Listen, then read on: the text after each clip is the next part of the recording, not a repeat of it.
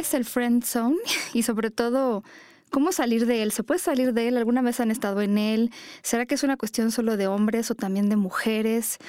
Em, el día de hoy vamos a aprender mucho sobre esto porque vamos a hablar toda una hora sobre el tema. Quédense, esto Sexópolis se va a poner muy bueno.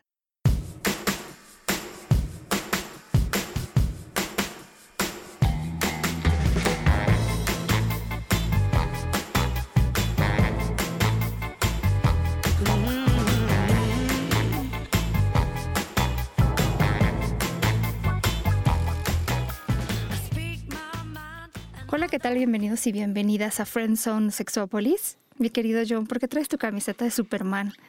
Dan ganas de hacerte cosas en la S.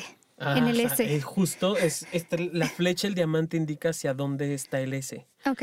Entonces, cómo llegar, los colores que debes ocupar, con qué fuerza tomarla. Muy bien, me parece.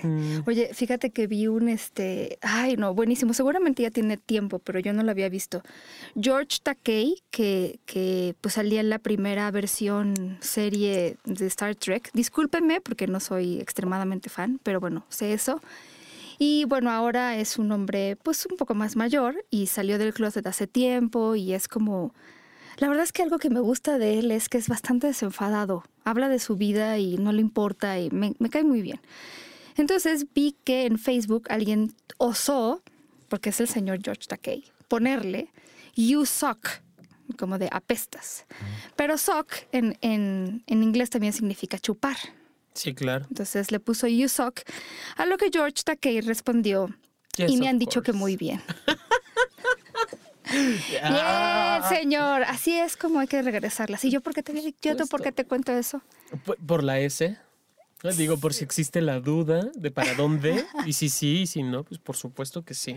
Sí, ah, por lo de chupar, claro, sí, efectivamente. Sí, y, que retomando quizá un poquito desde mi experiencia, el, yo no tengo bronca aquí en Sexópolis de abrir mi preferencia sexual, ¿no? Nunca he tenido bronca, a diferencia de otros programas, ¿no? Sí. Y creo que cuando llegas a esos niveles como el Señor, como el Señor, es porque de verdad has roto muchos tapujos y tabúes.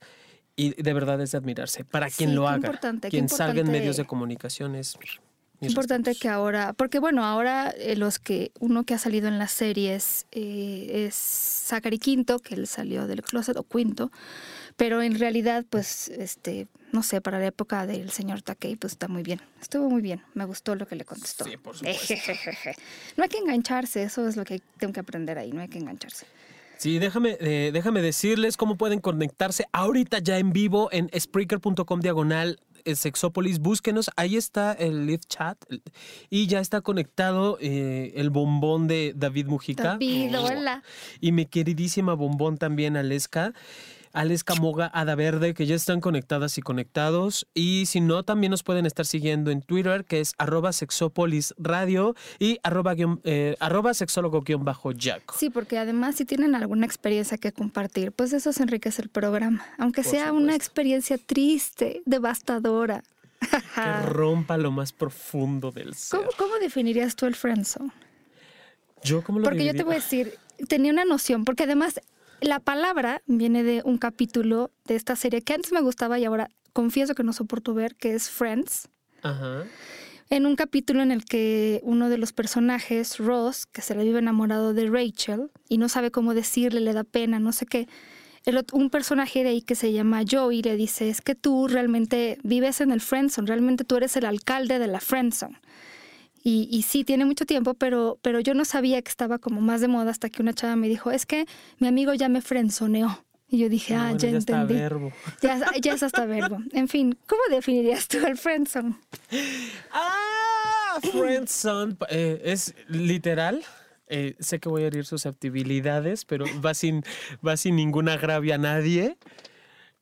Es estar pendejamente pensando en alguien que nunca me va a responder como yo quiero que me responda que generalmente es una relación de amistad por el, friend, ¿no? Que se avienta hacia allá. O sea, pero que uno de las dos partes cree que puede pasar algo más que puede llegar a ocurrir en algún momento de la vida y que quizá de verdad se dé cuenta de cuánto lo puedo amar o cuánto me puede amar. Y fíjate, puede empezar ya sea por una relación que después eh, surge algo, a lo mejor empezamos como amigos, amigas y eso de las amigas, recuérdame tocar el punto, pero y después ya se puede convertir en algo o puede ser que eh, desde el principio esa persona me gustaba y entonces empiezo la relación de amistad esperando que eso se convierta en otra cosa, que me parece que es un error de entrada, porque pues si te, si te metes tú al friendzone, pues ¿quién te va a sacar? ¿no? Nadie. Por ejemplo. Y, em, y pues sí, un poco eso. También de repente puede ser con amigos con derechos, amigobios, etcétera, donde hay sexo, pero eh, a lo mejor una de las partes quiere algo más, me refiero de las personas, quiere algo más y entonces no se da. Más o menos es eso. Causa frustración. Más o menos. Pero déjame te presento a quien nos está acompañando el día de hoy. Desde que llegó ha sido un estímulo visual. Que yo sí digo, hola, muy buenas noches, ¿cómo está usted? Eh, a las 12 atiende, véngase cuando quiera, perdón, véngase para acá. Ricardo, ¿cómo estás? Hola, muy bien, gracias. Buenas noches. Buenas noches, ¿por qué tan serio? soy un poco serio al principio. Ah, bueno, está bien. pues, ¿qué onda? ¿Tú, ¿Para ti qué es el friendzone? Yo creo que un poco, o más bien un mucho todo lo que ustedes acaban de decir. Para mí el friendzone es efectivamente eh, un estatus de relación donde yo no creo eh, necesariamente que una de las dos personas sea la que se ubique en tal lugar o que la otra la ubique en tal lugar. Es decir, creo que hay una corresponsabilidad. Y es decir, no porque obviamente uno está... Es muy bueno, es muy importante, dilo, dilo. Uno, uno está eh, buscando llegar a, obviamente, a una relación formal o algo más de lo que tiene. Y la otra persona está permitiendo un cierto acercamiento. Es decir, cuando tú realmente no quieres una relación con una persona, pues con la pena no permites que lleguen a pasar mayores cosas. Pero cuando esa persona, es decir, la vamos a, vamos a decir, la pretendida, está permitiendo eh, que se den ciertas cosas, este, pues yo creo que ahí hay una corresponsabilidad. Sí, yo estoy en el rol de hazme todo, ¿no? Porque sé que te gusto y entonces. Claro. Por ejemplo. Claro. Sí, sí, y, eso, y, eso, y eso es definitivo, porque, eh, es decir, eh, salud, eh, aquí, aquí se dan varias cosas. ¿Hasta qué nivel es friend zone? ¿Hasta qué nivel es sex friend? Sí, claro. ¿No? ¿Y hasta qué nivel es una simple ilusión? Porque yo creo que ya cuando hubo involucramiento de sentimientos o cuando hubo involucramiento sexual, yo creo que ya no es tan Tan amigable. Tan amigable, exacto, ¿no? O sea, no, no puede ser un sex friend al 100% porque un sex friend tú realmente nada más lo tienes para tener sexo. Pero, pues, eh, si, si tú estás pretendiendo a esa persona y esa persona ha dado apertura a muchas cosas, es ahí donde hay que definir hasta dónde es friend zone, hasta dónde es quién sabe que sea, pero, pero algo será. algo será.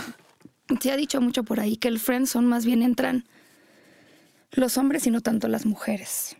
Y eso no sé si sea verdad o mentira, pero, perdón, no sé qué me pasa el día de hoy, pero, pero, este, sí ha habido como mucha, ah, no sé, controversia en torno al término, ¿no? Sobre todo algunas escritoras, eh, sobre todo mujeres feministas, eh, como Ribu Dasgupta y Amanda Marcotte, han dicho que, bueno, que esta, este término, y lo tengo que decir porque, bueno, está por todos lados, ¿no? Es un poco misógino porque es una idea de que entonces las mujeres, si tenemos a una persona que está teniendo atenciones con nosotros, y nosotros le decimos que no queremos una relación más allá de la amistad, entonces realmente nosotros como, eh, ¿cómo decirlo? Como que es algo, este, es como si dijéramos, el friend zone es todas esas mujeres que no se quieren acostar contigo, ¿no? Y entonces había mujeres que decían, es que yo no soy una máquina a la que le echas moneditas de amabilidad para que entonces salga sexo, ¿no?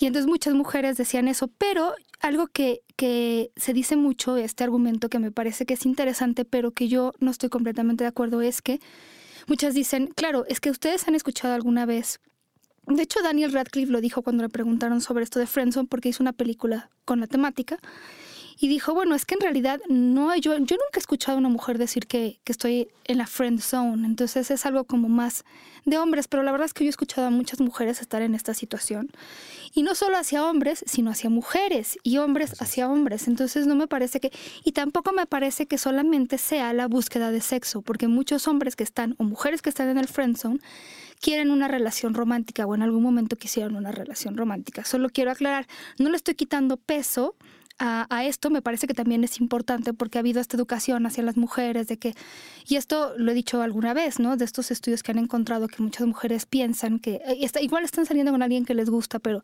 si ya el tipo invirtió en ellas, ¿no? Le hace, las llevó al cine, las llevó a bailar, las llevó a cenar, no sé qué, entonces ya se sienten como obligadas a acostarse. No estamos hablando de eso, yo sé que esa parte pesa y desgraciadamente va a pesar durante un tiempo, ojalá y podamos ayudar a romper con eso, pero no solamente afecta, digamos, a los hombres, ¿no? De hecho, yo estoy completamente de acuerdo. Es decir, yo cuando supe que iba a venir a acompañarlos, este, me metí a Google y busqué sobre Friendzone. Y realmente encontré, el primer testimonio que encontré fue exactamente ese, el de una mujer que hablaba de que su novio, o bueno, perdón, no, su, pretendido, su amigo, este, la había metido a, la, a la friend zone. ¿Por qué? Porque ella cuando quería hablar de algún tipo de compromiso formal, él se hacía el tonto. Y, y, realmente ahí viene otro, otro punto, tal vez. Es decir, lo que yo comentaba en un principio, ¿hasta qué nivel llega a ser el friendzone? Porque realmente, si tú estás saliendo con una persona y de repente, eh, vamos, ya llevan ciertos años de, de, compromiso, de, de, de noviazgo, y no hay una formalidad al respecto, pues se puede decir que también estás en una friendzone, es decir, a un nivel mucho mayor este, que el de un simple cuate que está canelita con una chava, a, alguien que ya ha vivido o que ya tiene un tipo de, completa interacción o este, ¿cómo se dice? Este, convivencia con, con su pareja, ¿no? No sé, no sé si eso realmente pueda llegar a ser considerado como tal o, ya sea un, nivel de noviazgo, ¿no? Y, yo no sé, eh, ¿tú por qué crees que frenzonen a alguien, Jonathan? O sea, ¿será solamente que no te gusta o será otras cosas? Porque bueno... Yo creo que es una forma muy, muy sutil de, es más, ni siquiera sutil. Es, es, una forma no, de no hacer sentir, porque siempre se piensa en el otro más que en mí. Es una forma de hacerle sentir al otro que probablemente existe una posibilidad. Ok. ¿No? Sí, es, eso es una, una, algo que yo me he encontrado. Bueno, es que no es feo, no me desagrada. Probablemente sí, pero no ahorita. Entonces, no es, o no estoy en mi tiempo, o no es mi momento, o no quiero tener pareja, y lo primero que hago es, bueno, que seamos amigos y mantener una relación cercana en friendzone, porque finalmente no dejan de estar, eh, no deja de ser una relación, no dejan de estar cercanos, no dejan de estar al tanto el uno del otro, ¿no? Tanto una parte de la relación como la otra están al pendiente. Y me parece que es como un mientras tanto, mientras me acomodo, mientras te acomodas y mientras pasa. Aunque sí me ha tocado ver tristemente que muchas de las personas que, van entrando en el front zone, sí, por lo general la parte que busca a la otra persona es porque está o está enamorada o de verdad hay una atracción muy fuerte. Una atracción de, sentimiento real, de, de sentimiento de quiero estar contigo. No es un rato nada más. Pero no se entiende desde allí, Pau pocas veces logra entenderse, entonces el otro fácil lo puede acomodar, porque además el tener a alguien cercano de ese tipo siempre genera como la tranquilidad de saber que alguien va a estar conmigo, como sea. Yo quiero decir algo ahí, subrayarlo, porque alguna vez lo he dicho, pero quiero, me encanta repetírselos. Si alguien les dice, por ejemplo, mira, esto que está diciendo Jonathan, me gustas, me cae bien, pero ahorita no quiero una relación. Por favor, por lo que más quieran, por el santo al que le recen, créanle. Porque luego están, es que real, me pintó el cuerno, es que no sé qué. Bueno, te dijo desde el principio que no quería una relación, que no estaba listo para una relación.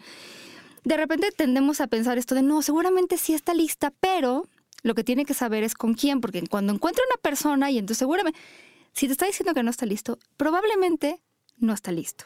Entonces, después no, las quejas ahí no pueden salir porque te dijo que no estaba listo desde el principio.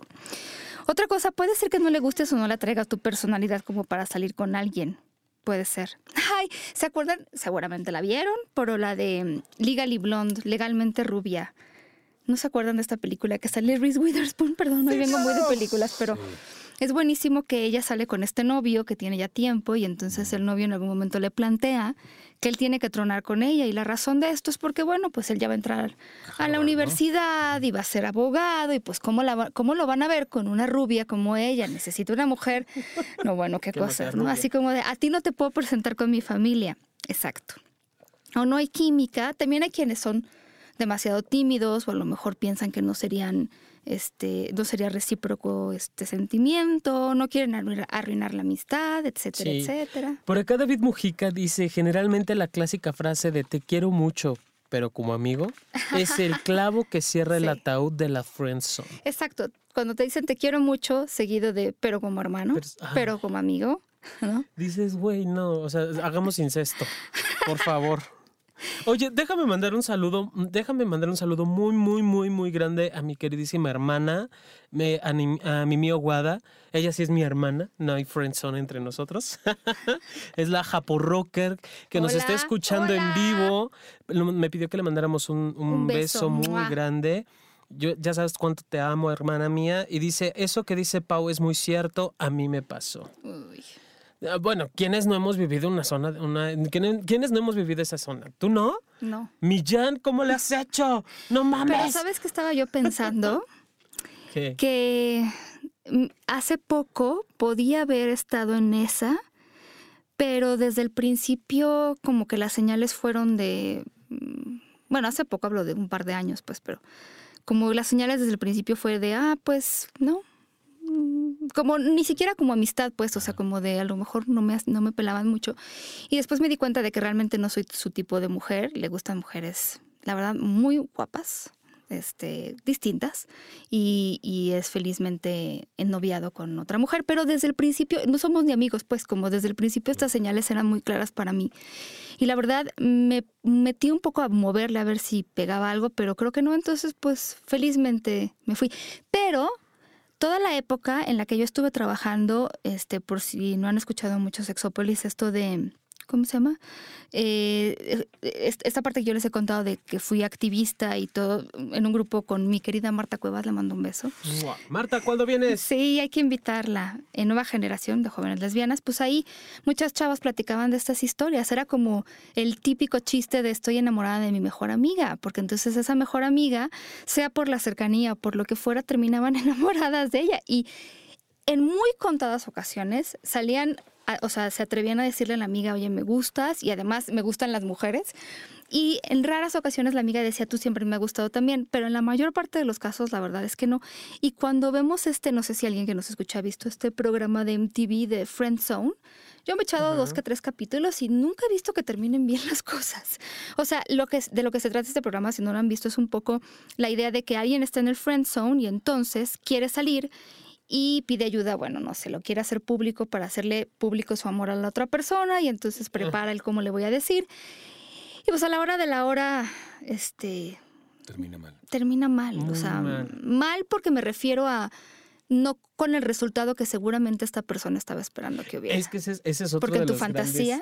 claro, ese es otro de los grandes problemas. Yo en mis chaquetas mentales, yo en mi mundo real o, mi mundo virtual, todo lo que voy creando acá de lo que puede ser cuando estemos juntos y que algún, en algún momento entenderá cuánto, me, cuánto soy capaz de hacer por él o por ella. Oye, déjame te comento y ahorita, perdón, creo que ibas a comentar algo, Rick. Dice Aleska, a mí no me han mandado a la Friend Zone, pero soy hermana de muchos. Ah, claro. por supuesto. Aldo eh, nos manda saludos. Qué bueno que estás por acá. Y dice, como es costumbre, Sexópolis dice cosas, cosas diferentes a lo que se dice en otros Qué medios. Bueno, eso es muy bueno. Dice David que él sí ha estado en la friend zone, no está padre. David, y yo también, te saco. Yo te la saco. También tiene la culpa, la, también tuvo la culpa por terco. Claro, también de repente un poco, eh, a ver, quiero poner ese punto. ¿Ibas a decir algo antes de yo me acuerdo de este punto. Ah, bueno, yo nada más quería decir que efectivamente eh, hemos hablado como que más de la corresponsabilidad de, ahora sí que de la persona pretendida, pero pues la principal responsabilidad es del que pretende. Y, y, yo creo que esto inicia en una fantasía, efectivamente. Tú dijiste la palabra correcta, o sea, la fantasía de qué pasaría si nosotros fuéramos, ¿no? Eh, otra que comentabas de lo de las chicas lesbianas, eh, he estado muy cerca de casos. Creo que yo ahí sí me he salvado, te soy sincero, pero yo creo que eh, hoy en día hay muchas amistades y vamos, dicen que cuando el río cuando el río suena es porque agua lleva, ¿no? Muchas veces, ¿y qué pasa? Eh, te celas con los mejores amigos. Claro. Y yo siento que muchas veces esos mejores amiguitos están ahí porque tienen el interés. Es decir, Perdónenme que se los diga, pero yo no creo en el mejor amigo este, de, una, mujer, ni en la mejor amiga de un cuate. O sea, es, muy difícil. Yo no dudo que sí haya casos, pero yo no creo. Y yo sí siento que es más bien gente que está ahí, que se ha metido, que se ha sometido al, al, al friendzone de manera este automática o, de, o, que ellos mismos buscaron estar ahí porque o no se atrevieron a llegarle o porque se convirtieron en comadritas o no sé qué haya sido, pero llega un momento en el que mucha gente está fingiendo un, una amistad con la finalidad de estar cerca de la persona a la que está pretendiendo. Y eso creo que es muy común. Sí es una fantasía, sí hay una convivencia como amistad, y, y, obviamente esa hipocresía a lo único que conlleva es que el día que ya no tolera, el día que ya no está dispuesta esta persona a seguir en ese lugar y quiere forzar las cosas a salir, no hay manera de que salgan bien. Es decir, estás presionando un estatus que tú no, este, que, que, la otra persona no estaba buscando, que la otra persona creyó que estaba perfectamente clara y que cuando tú estás presionando, canales exacto, cuando tú estás presionando automáticamente, pues eso va, va, a tronar y obviamente dicen que pierde más el que más ama, ¿no? No, eso te iba a decir, o sea, eh, fingiendo una amistad es terrible, pero imagínate fingir que no sientes algo, ¿no? Digo, a mí me pasa, eso sí me ha pasado, porque por diferentes circunstancias es como tienes que mantener algo como discretamente y entonces fingir que no estás sintiendo algo todos los días con una, no, bueno, ha de ser terrible, además con, ya me imagino, pues el mejor amigo, la mejor amiga, pues están ahí todo el tiempo y... Y estar escuchando las historias, de los ligues y todo, guácala. No, es que esa, esa parte es muy, muy dolorosa. O sea, cuando ya me están contando de cómo lo digo, yo la primera película que vi, retomando películas, que me impactó cañón, es La boda de mi mejor amigo. Ay, sí, pero esa termina muy bien. Ah, no, es cierto, esa termina muy mal. Termina muy linda. O sea, termina la realidad. Sí, es la realidad. termina como debería terminar. porque después, el de me quiero robar a la novia, este realmente ahí, no sé si se acuerdan, pero es que no me acuerdo muy, muy bien de él. Tenía es que realmente no quiere robar a la novia. Lo que pasa es que ella logra finalmente ser honesta y decir, sabes que estoy enamorada de ti. Se besan pero obviamente más por fuerza de Rubia, de, de, Julia Roberts que, que, del cuate este, ¿no? Sí, ¿no? Y los cacha esta chava que era Cameron Díaz, si no mal recuerdo, y entonces ahí es donde se va y todo eso. Pero al final del día él le dice, al final del día él le dice, ¿sabes qué? No, pues que para mí siempre fuiste mi amiga, tan tan se acabó, yo estoy enamorado de esta mujer. Y ella hace lo posible para enmendar lo que había fallado. Creo que es cierto termina como debe de terminar. Sí, porque en esta otra que les digo de Patrick Dempsey, eh, ella al final, después de haber encontrado como un gran amor, él le dice te amo y entonces ella como que de repente sí es cierto, yo siempre te he amado, ¿no? Y además en la boda, como para hacer la escena más dramática. Pero eso, digo, a mucho, mm, es película. A ver, es película. Entonces, me parece que la de Julia Roberts efectivamente tiene un final mucho más realista. Muy, muy, muy real. Fíjate, Aldo Medina, bueno, quiero comentar antes de decir esto. En el Spreaker nos dice Aldo, yo sé que la friend zone es cuando quieres una relación sentimental o sexual y ese alguien te limita. Por ejemplo, diciéndote te quiero mucho, pero como amigo. Es decir, marcando un límite infranqueable que uno sí quiere pasar y el otro no. Y bueno, eh, qué bueno que estás conectado. Oye, David, cuéntanos la historia de la foto que pusiste. ¿Esa era tu friend zone? Sí. Situación. Por ah. favor. Y otra frase de la televisión, comenta Aldo, es: entre un hombre y una mujer no puede haber amistad. Bueno. Depende. Es que yo tampoco lo he visto. O sea, a ver, a, mí me encantaría que me dijeran, o sea, yo tengo una amistad con alguien desde muchos años, pero que yo no significa que con todos mis amigos he tenido algo que ver, pero sí ha habido por lo menos un cuestionamiento en algún momento, no sé, no sé, yo sí encuentro que en mi experiencia Eso no ha sucedido. Bueno, pues pidamos un aplauso para una mujer honesta. Porque realmente. A mí no me ha pasado. Las, eh, eh, aquí, aquí, aquí es como la regla de, las, de los dos. No sé si se la sepan. Cuando un hombre le preguntas con cuántas mujeres se ha ah, acostado, divídelo entre dos y, y, hasta sobra tal vez. Cuando a una mujer le preguntas, multiplícalo por dos. Entonces, que una mujer reconozca que efectivamente eso de los amiguitos es eh, como que una manera muy diplomática de decir son pretendientes. Claro. Creo que eso es mucho más honesto, porque sí, efectivamente, el mejor amigo hombre de una mujer Ah, en, eh, hablando de casos heterosexuales, obviamente. Sí, sí, pues, a menos que sea el este, marido gay. Exactamente, exactamente, digo. Pero en casos heterosexuales no existe el mejor amigo para las mujeres ni la mejor amiga para los hombres, desde mi perspectiva. Yo nunca te he preguntado si quieres ser mi marido gay, porque algo que escribió Susana, un libro que sacó primero fue Toda mujer debería tener un marido gay. Pero yo no le he dado, yo no le he dado anillo a ninguno. Pues ya también. A ver. es que este seguro me iba a alburear. ¿Por qué? ¿Por qué siempre caigo en el mismo hoyo? A ver, este, pues no sé, Susana. Si, si tú me lo pides, yo diría que sí. También de tipo. Sí. Si me lo piden las dos, por supuesto, les digo, mis reinas, cuando quieran nos casamos, yo les pongo el vestido, pero obviamente después me lo dan a mí. Claro. Para ir, para ir a ver con quién me caso. sí, no, no, tendría bronca. Eh, las, las, relaciones, quiero retomar algo que, que decías sabiamente, incluso hasta lo puse en mi, en mi Twitter que nos dijiste por acá, eh, Ricardo, la principal responsabilidad de estar en la friend zone es de quien pretende la relación. ¿Hasta qué punto yo puedo ser consciente de esto? Eh, porque el, punto de la responsabilidad está rudo. y cuando estás tan clavado, estás tan enamorado de la persona, es muy difícil verlo. Ahí nos decían mucho de la necedad y también de repente eh, nos pasa a hombres y a mujeres. Creo que las cosas de repente se han ido medio nivelando, pero sí, en esta parte de que te dicen que no, y pareciera como que te están invitando a insistir.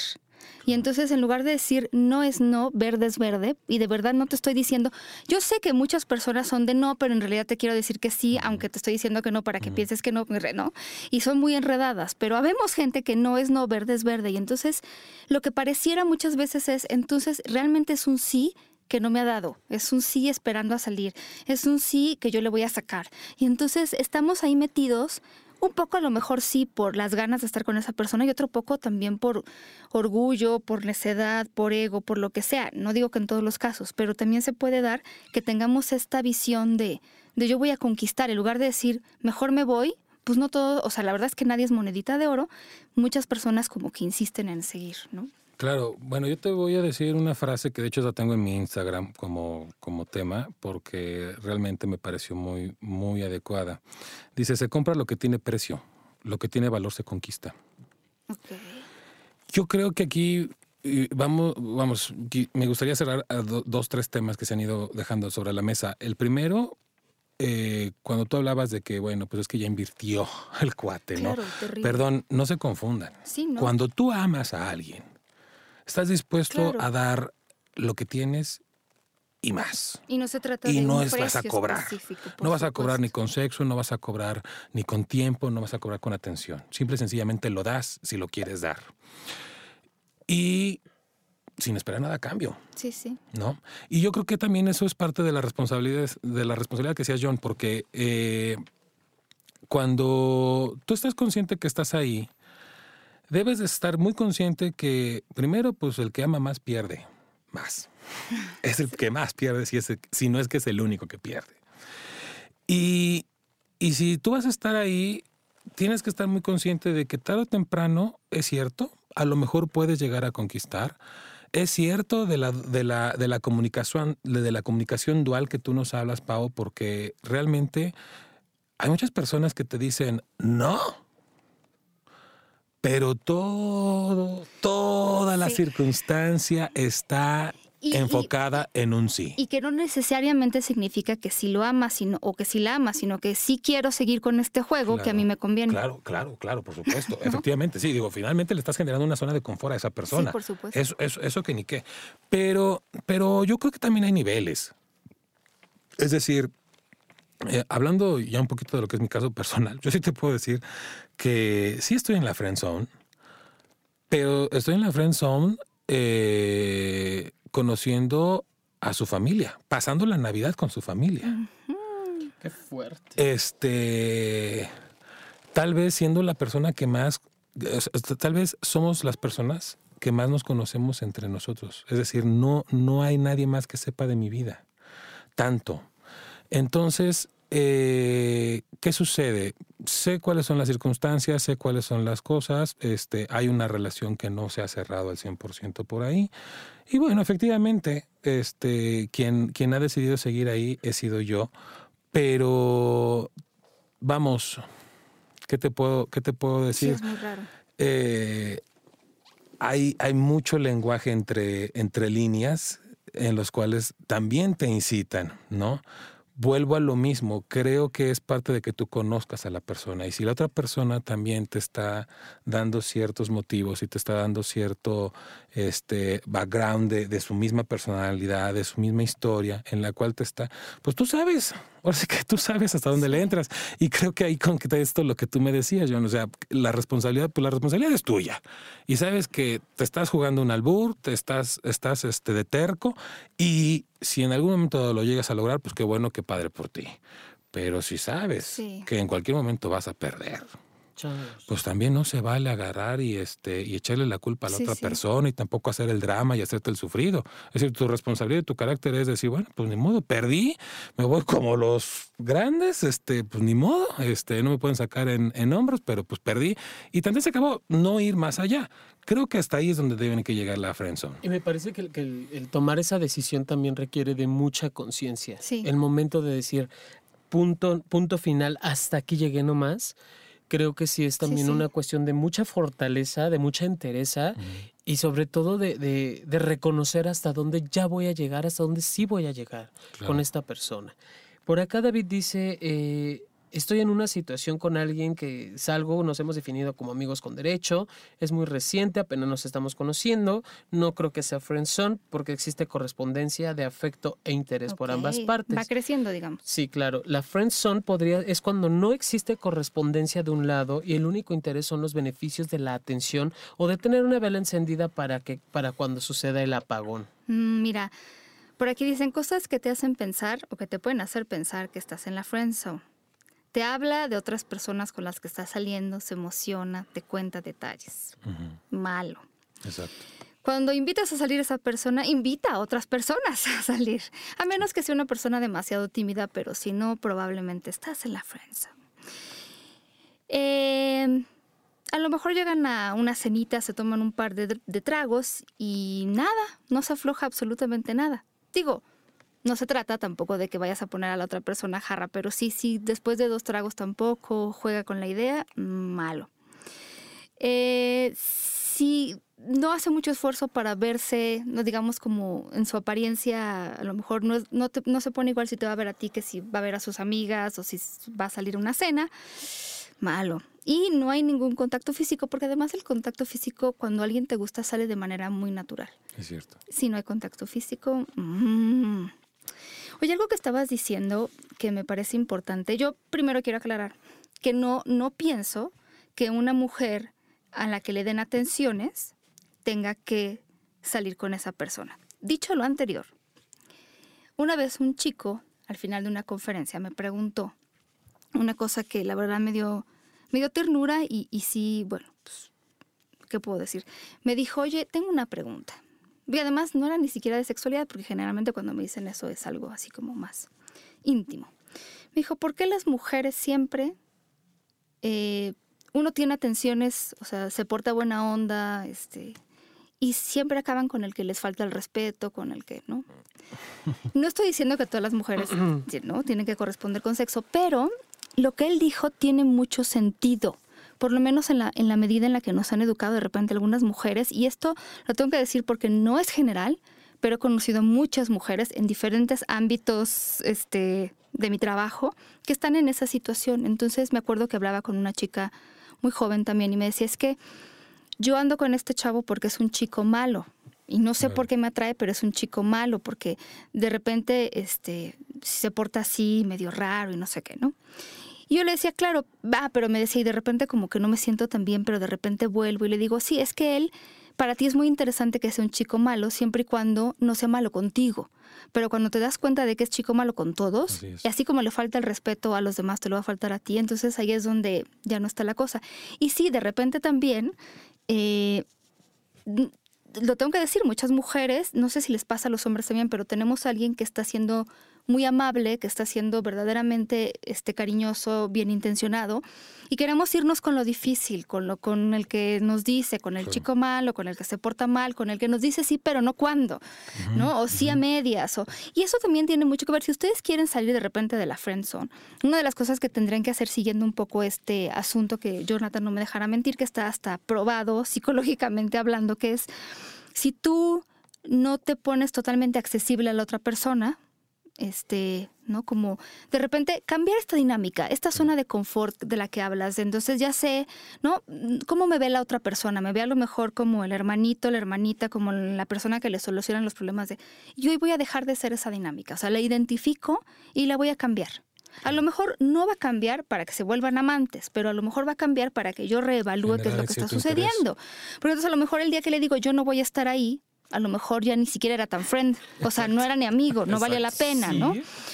Salgan, tengan actividades diferentes, tengan otros amigos, traten de conocer otra gente, porque además eh, esa manera, acuérdense mucho, alguna vez les platicábamos Jonathan y yo, de lo que hablaba Esther Perel, que era la atracción entre dos personas, incluso en personas que ya, incluso, tienen mucho tiempo juntas. Ella decía que después de hacer muchas investigaciones en muchos lados del mundo había encontrado que nosotros, tanto hombres como mujeres, nos sentimos atraídos hacia quienes vemos a una distancia cómoda.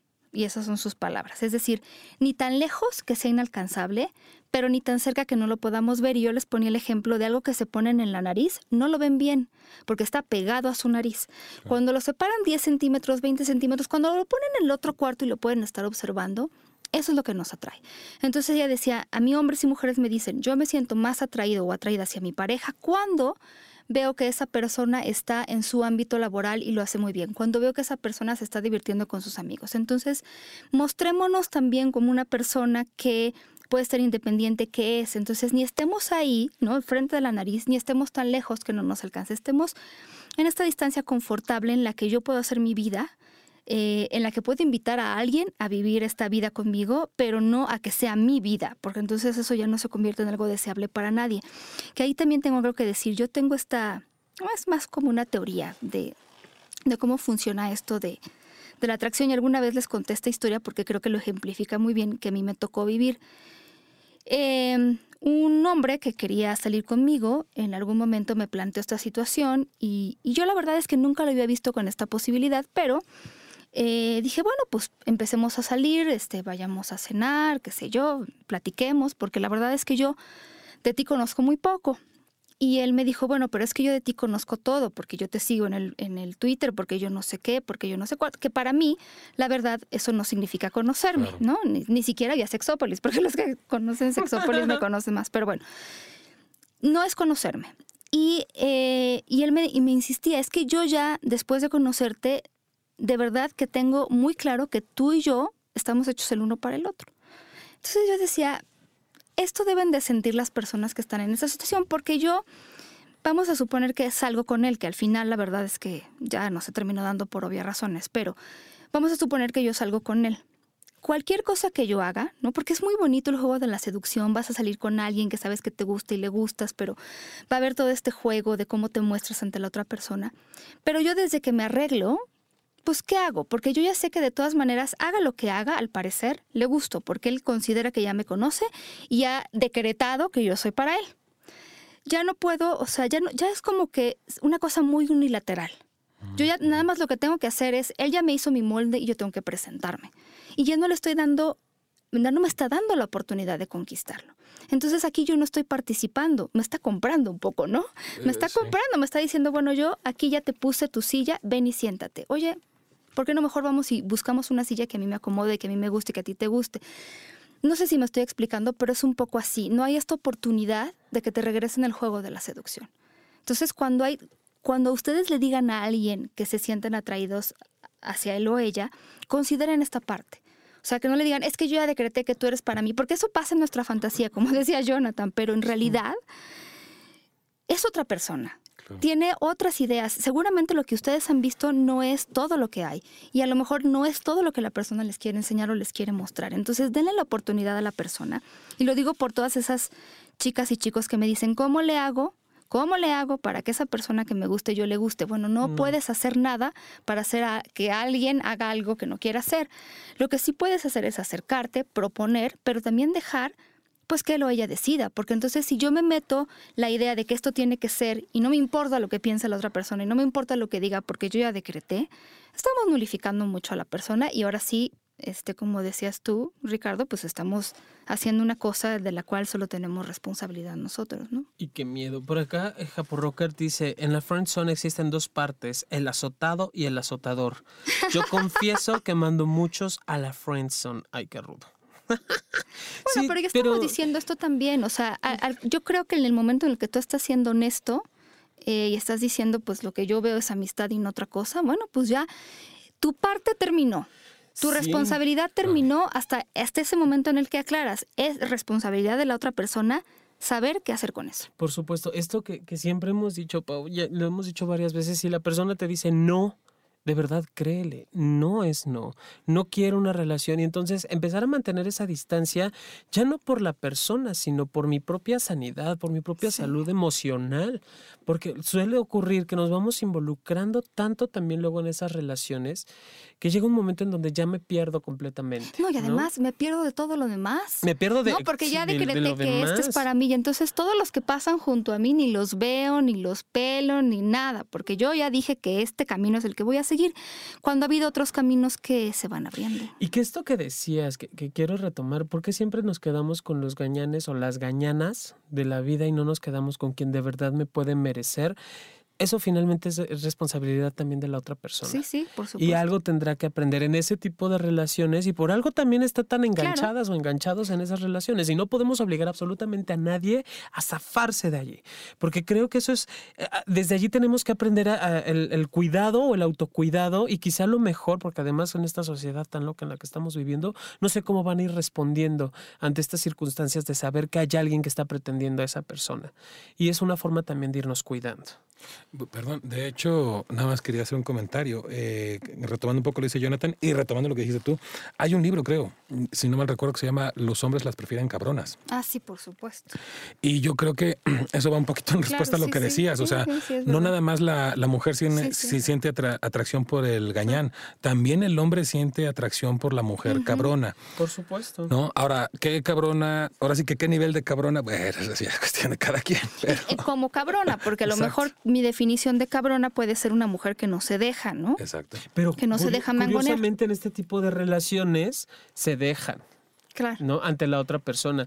Y esto que precisamente como no hay una responsabilidad o corresponsabilidad, como no hay un entendimiento de lo que es el, el, amor y como no hay un entendimiento de lo que es ser bien tratada o bien tratado y conozco solo la violencia, me quedo en lo que conozco.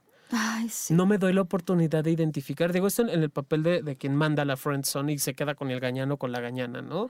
Porque es lo que conozco. Conozco la violencia, conozco la agresión sé que es lo que me puede dejar, ¿no? Sé a dónde voy a parar con este tipo de situaciones y no me permito tampoco el conocer qué se siente ser estar enamorado o enamorada de alguien que me va a cuidar y me va a procurar. Entonces, allí también podemos meternos un poquito a hablar de, relaciones de violencia. Sí, sí. Porque no estoy acostumbrada o acostumbrado a los buenos tratos, literal, y aunque la palabra bueno no me agrada del todo, pero sí podríamos irlo encajonando hacia allá, ¿no? No estoy acostumbrada o acostumbrado a, que alguien sea servicial, atento, incluso hasta lo puedo tomar desde esta perspectiva de ¿qué quieres? ¿Por qué lo buscas? ¿No? De seguro solo quieres sexo conmigo. O sea, es como no, no sé qué también, no sé qué otras fantasías se van generando en la otra persona, en el caso de los gañanes y las gañanas, que no, no dejan del todo claro incluso las relaciones. Y, es fácil irnos enredando también desde allí, por supuesto. Son relaciones de Snoopy. ¿Por qué Snoopy? Snoopy siempre está besando a Lucy y Lucy siempre lo manda al diablo y le dice ah, que guaca, la que tiene bacterias y él sigue ahí, ¿verdad? Pero lo hace por joder. Pero lo hace por joder, pero cuando queremos de verdad a esa persona y nos mandan al coño, o sea, ¿cómo? ¿Cómo? Oigan, encontré cinco zonas que son peores que la friendzone. Peores que la friendzone. No, a ver. A ver, estas son de cracked.com, pero yo le agregué también las mías. Una es la zona de estar en contacto para siempre. Es, ya terminé con alguien o ya decidí que ese alguien no es para mí. Y entonces ya no solo es como hace muchos años que le decías, bueno, ahí te ves, ¿no? Es, lo estoy viendo en el trabajo, lo veo en la escuela, lo veo en el Facebook, lo veo en el Twitter, me platican de él. O sea, de repente ya tienes una red social y como lo este, desagrego del tal y del Instagram y del no sé qué, ya tienes como todo esto creado y está bien complicado. Cuando rompes una relación, hacer todo eso, algún día deberíamos hablar de qué chingas vamos a hacer con eso, pero son muchas cosas y se vuelve muy complejo. Pues sí te eliminó, pero pues este hay que aprender a vivir con y a pesar de, hagamos un grupo de, así como de neuróticos anónimos, de, me borró del Facebook anónimos, por favor. Oye, pero, pero una cosa es que, bueno, que sean las redes sociales y otra cosa es cuando sales con alguien de tu trabajo. Claro, claro, sí. O, renuncia o renuncias o la historia sigue. Qué difícil, exacto. Por eso es una zona peor que la Sí, eso, es cierto, es cierto. Otra zona es, bueno, pues como ya llevamos haciendo esto durante mucho tiempo, pues pues mejor nos quedamos aquí, ¿no? Mejor malo conocido que bueno por conocer o no te amo, pero pues tampoco te odio. Entonces en esta zona es la que están muchas parejas, seguramente yo no nos dejará mentir que ven terapia tantas personas. Ya no quiero estar aquí, ya no me siento a gusto, estoy consciente de que estoy siendo este maltratado, utilizada, lo que sea, y ya no quiero estar aquí y sin embargo, o ya sé que no nos entendemos por cualquier cosa y sin embargo, mejor malo conocido que estar solo. Pues hasta, lo dijo Juan Gabriel, ¿no? A veces es más fuerte la, costumbre que el amor. Pues muy mal, esta zona, de veras, si se ven cayendo ahí, fuerza de voluntad, fuerza de voluntad. Otra, eh, la zona, siempre necesito estar en una relación. Y yo conozco gente así. A lo mejor la persona que está en esa situación no se da cuenta de la zona en la que está, pero los que estamos alrededor o sea, es antes de terminar con una y empieza a salir con la otra. Y entonces, bueno, ¿y en qué momento tienes tiempo como para aclarar tus ideas, no? E, esa zona me encanta porque son los que generalmente promueven la monogamia de ah, tú y yo siempre y tú y yo juntos. Hasta seguramente estamos hablando de la misma persona. Yo creo que sí. y que al final del día es de, a ver, pedazo de inútil, eso es monogamia seriada. Es decir, que no estás siempre con la misma persona. Exacto. En otras palabras poligamia. Muy bien, muy bien, me interesa eso, sí. La zona, todos los que me interesan o todas las que me interesan, me mandan a la goma. Nadie se atrae por mí. Que eso también yo diría, ¿a quién estás buscando? Acuérdense que alguna vez teníamos aquí a Rocío Sánchez y decía que, que de repente había pacientes a las que les decía, es que si yo ahorita te formara a 100 pelados, tú escogerías al cuate, al tipo, este, al tío, que no te conviene. O sea, porque tú tienes una brújula perfecta para encontrar, ¿no? Otra vez dar con lo mismo, como decía Jonathan, este ciclo, lo que he aprendido y mejor me quedo aquí. Y la zona de me acaba de mandar a la friend zone, me dijo que no quería nada y acaba de empezar una relación y con mi mejor amiga. Ya, pues si no te puedes, no puedes llorar, mejor nos reímos de esto. Chicos. Qué tristísimo. Estoy, fíjate, estoy anotando todo eso por si quieren checarlo más adelante en el Twitter, porque sí los estoy poniendo, se me hacen como muy interesantes. Digo, finalmente no dejan de ser artículos simples y sencillos que puedes encontrar en cualquier página de internet, pero que al final del día también nos hablan de lo que somos nosotros. No, pero sí, ¿no? no es la única zona mala. Y yo creo que de todas las zonas podemos quedarnos, podemos irnos, pero sí es una decisión. O sea, lo que yo les diría es, hagan lo que necesiten hacer pero háganlo con, con, esta decisión de por medio. ¿A qué me refiero? A, ¿me voy a dejar llevar por la marea? ¿No? A ver, pues sí, mira, yo estoy en esta situación, a mí me pasa, o yo no quiero estar en esta, en esta situación y hago esto, pero ya lo estoy decidiendo, ¿no? Yo he vivido relaciones complicadas a lo largo de mi vida y he tenido que centrarme en decir, a ver, ¿quiero o no quiero? ¿Cuáles son los pros y cuáles son los contras? Voy a tomar una decisión, porque si no vives en la incertidumbre, en la frustración, en el, este, ya me la hizo, me la voy a volver a hacer, vamos, ¿qué es lo que estás esperando? Porque las cosas a lo mejor no van a cambiar durante un tiempo, a lo mejor no van a cambiar nunca. Y si estás en la friendzone, ¿qué carambas vas a hacer? ¿Vas a estar? ¿Vas a quedarte? Pero que sea una decisión tuya, porque si no, al final del día vas a decir, bueno, yo no, no supe qué estuve haciendo aquí, ¿no? Yo de repente me levantaba cada día y lo vivía de manera independiente y creo que eso... Déjame, esto se lo voy a compartir porque sí es muy triste. Dice David, esa zona le pasó a una amiga. Su exnovio es hermano del marido de su hermana. Ay, no. O sea, siempre van a estar pegados ahí como moco. Qué triste. Y está del carajo porque siempre se ven cuando hay reuniones familiares. No, Ay, es como en el trabajo por lo menos te cambias de trabajo si no aguantas la presión y cambia, ¿no? Pero cuando es así. Bueno, pero también hay que saber si realmente siguen sintiendo algo ellos, porque pueden haber terminado maravillosamente y, y aunque se ven, pues no, no, no, no generan ningún tipo de escosor. Yo creo que si estuviera, si hubieran terminado bien, no, no, estaría la frase está del carajo porque se ven siempre que hay reuniones familiares. Pero aquí yo también diría un poco lo que estás diciendo, bueno, pues cuánto tiempo va a pasar y cuánto tiempo tienes tú también como para buscar ayuda, también se vale, ¿no? Oye, pues la verdad es que generalmente lo que más ayuda es no ver a la persona, pero con esto pues, me lo tengo que topar y buscar ayuda terapéutica o hacer algo para no sentirte mal, porque y que al final del día puedes, digo, finalmente si es tu familia, también puedes agarrar y ser muy honesto y decir, sabes que no voy a ir porque no puedo ver a esta persona. O sea, durante tal tiempo. una reunión familiar puede ser a lo mejor dos, tres veces al año, pero no cada ocho días. Bueno, depende de la familia, ¿no? pero, pero. Sí, digo, tenemos que madurarlo. O sea, en tarde o temprano tenemos que entender que también me lo voy a estar encontrando, lo voy a ver constantemente. Claro. Pero en lo que mientras pasa eso, pueden pasar años. O sea, no es necesario que eh, hablar, hablar, hablar de, un, de un proceso de duelo sano es hasta de dos años, ¿no? es un proceso largo, es un proceso que lleva tiempo y obviamente si hubo una ruptura de pareja es un duelo y hay que entenderlo así. Como, como, como experto, Jonathan, me gustaría hacerte una pregunta. Ay, qué miedo. Perdón. Se, oyó bien fuerte eso. sí, sí, sí, perdón. Oye, ¿El duelo en qué momento empieza? En el momento que dijiste chao, chao, adiós, y, el duelo es, forma parte de esas dudas de que, bueno, este, regresaré, no regresaré, buscaré, no buscaré. Todo eso es parte del duelo, son etapas del duelo.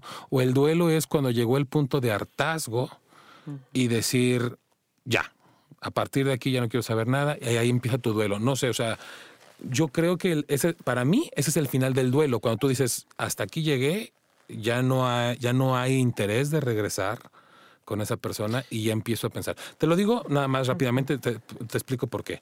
Tengo dos casos de dos amigos. Uno, este, una semana antes de casarse, ¡pum! Se cancela la boda, este, tan tan se acabó todo.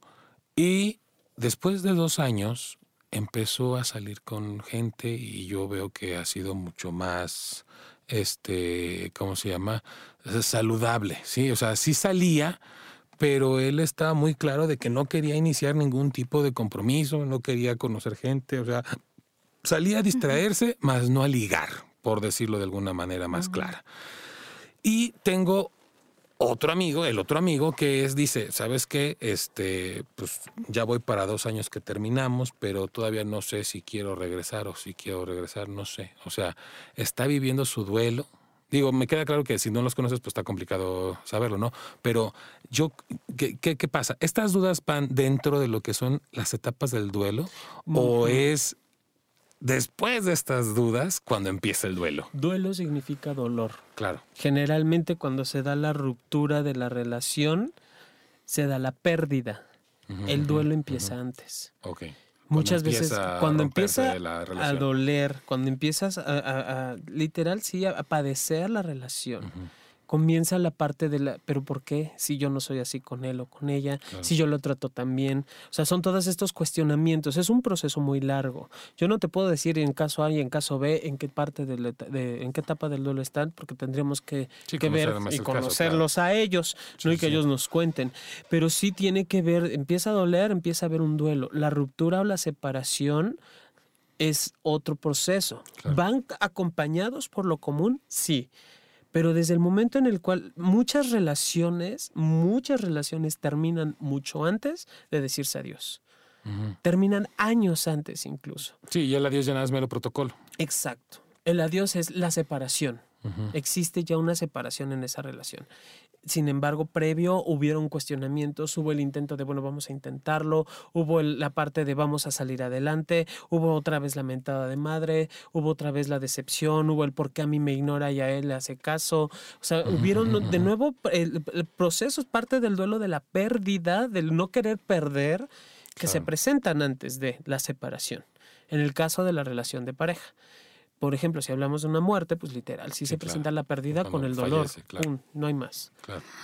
Ay, madre Esto es un, somos humanos, Paulina. Le mando un beso enorme a Jorge Hernández. Siempre le mando besos, pero le mando otro beso. Oigan, y otra, otro último consejo, porque se nos acaba el tiempo, que escuché sobre para salir de la friendzone. Bueno, no sé si funciona, pero igual les funciona. Si has estado todo el tiempo haciéndole favores, pídele que haga favores, o sea, que haga cosas por ti. Resulta que hay un efecto que se llama el efecto Ben Franklin. Es un concepto pues acuñado, ¿no? Por, descubierto por Jecker y Landry, dos autores en 1969. Y resulta que, eh, contrario a lo que nosotros generalmente pensamos, entre más tú haces por una persona, más te clavas, más te gusta esa persona. Entonces la gente como que nos, nos sentimos más atraídos hacia eh, por quienes hacemos cosas. Entonces igual si tú eh, también un poco haces que la balanza se incline más hacia su lado y que haga más cosas por ti, bueno, puede funcionar. A ver, John, pásame, no es cierto. No te he dicho que me pases ni por dónde. Está bien. por eso me quedé callado. Oigan, se nos acabó el tiempo. ¿Qué? No. Así fue. ¿Cómo crees? ¿Por qué siempre más haces esto, Millán? ¿Ya ves? Ya ves, porque tú estás clavado en el chat y yo estoy clavada en el tiempo. Y es muy triste. qué triste. Déjame mando saludos. Eh, em, Aldo, que estuvieron conectados. Aldo, ¿por qué no dijiste nada? Sí dijo. Ah, bueno. Nadie me había hablado así de la friend zone. Normalmente lo tomábamos como chiste burlándonos de quien está en esa zona. bueno, también se no es cierto. Qué fuerte, Aldo. Pues sí, pero sí es cierto, lo, hacemos desde allí. David Mujica, que nos compartió muchas cosas maravillosas. Aleska también, muchísimas gracias. A Japo Rocker, mi vida, te mando mil besos. También estuvo conectada eh, Diosa Zafiro, que nos está pidiendo que le mandemos muchos, besos. Muchos besos. A Pornógrafo, si nos estás escuchando, muchísimas gracias por escucharnos. Saca más seguir esa lengüita, por favor. Mm. Mm.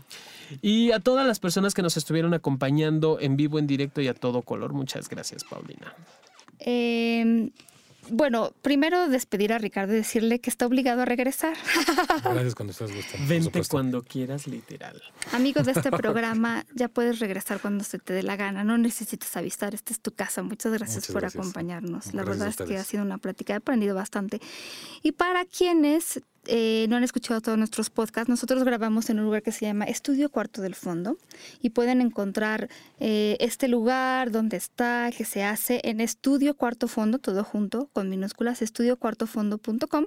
Se llama Estudio Cuarto del Fondo. Es un cuarto que está en el fondo, pero está increíblemente bien este, hay, hay varias cosas que, que, estamos aquí pensando en hacer y Jonathan también tiene sus, sus sorpresas preparadas, pero bueno, de promoción, producción musical, de audio contra video, de musicalización, cualquier cosa que necesiten, pueden entrar aquí. Aquí están todas las redes sociales y el contacto. Y pues a todos los que nos escuchan les mandamos un gran beso. Recuerden descargar los programas. Ahora me he visto más disciplinada, pero esperemos seguir así. Y mientras tanto, nosotros les decimos que se porten muy mal, que se cuiden muy bien y les mandamos un beso enorme. Besos.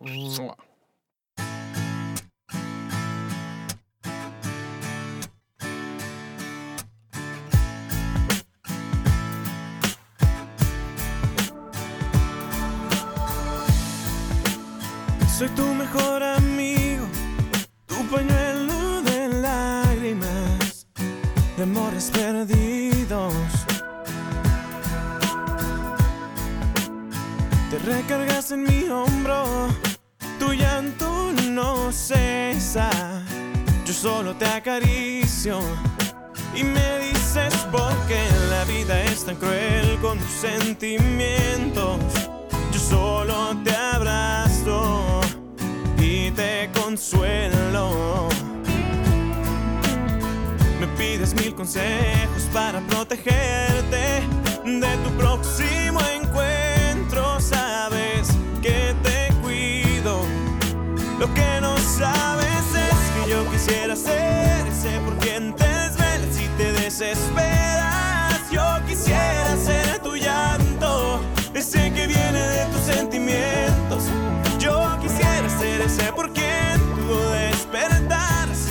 Yo quisiera que vivieras de mí siempre enamorada. Oh, oh, no, no.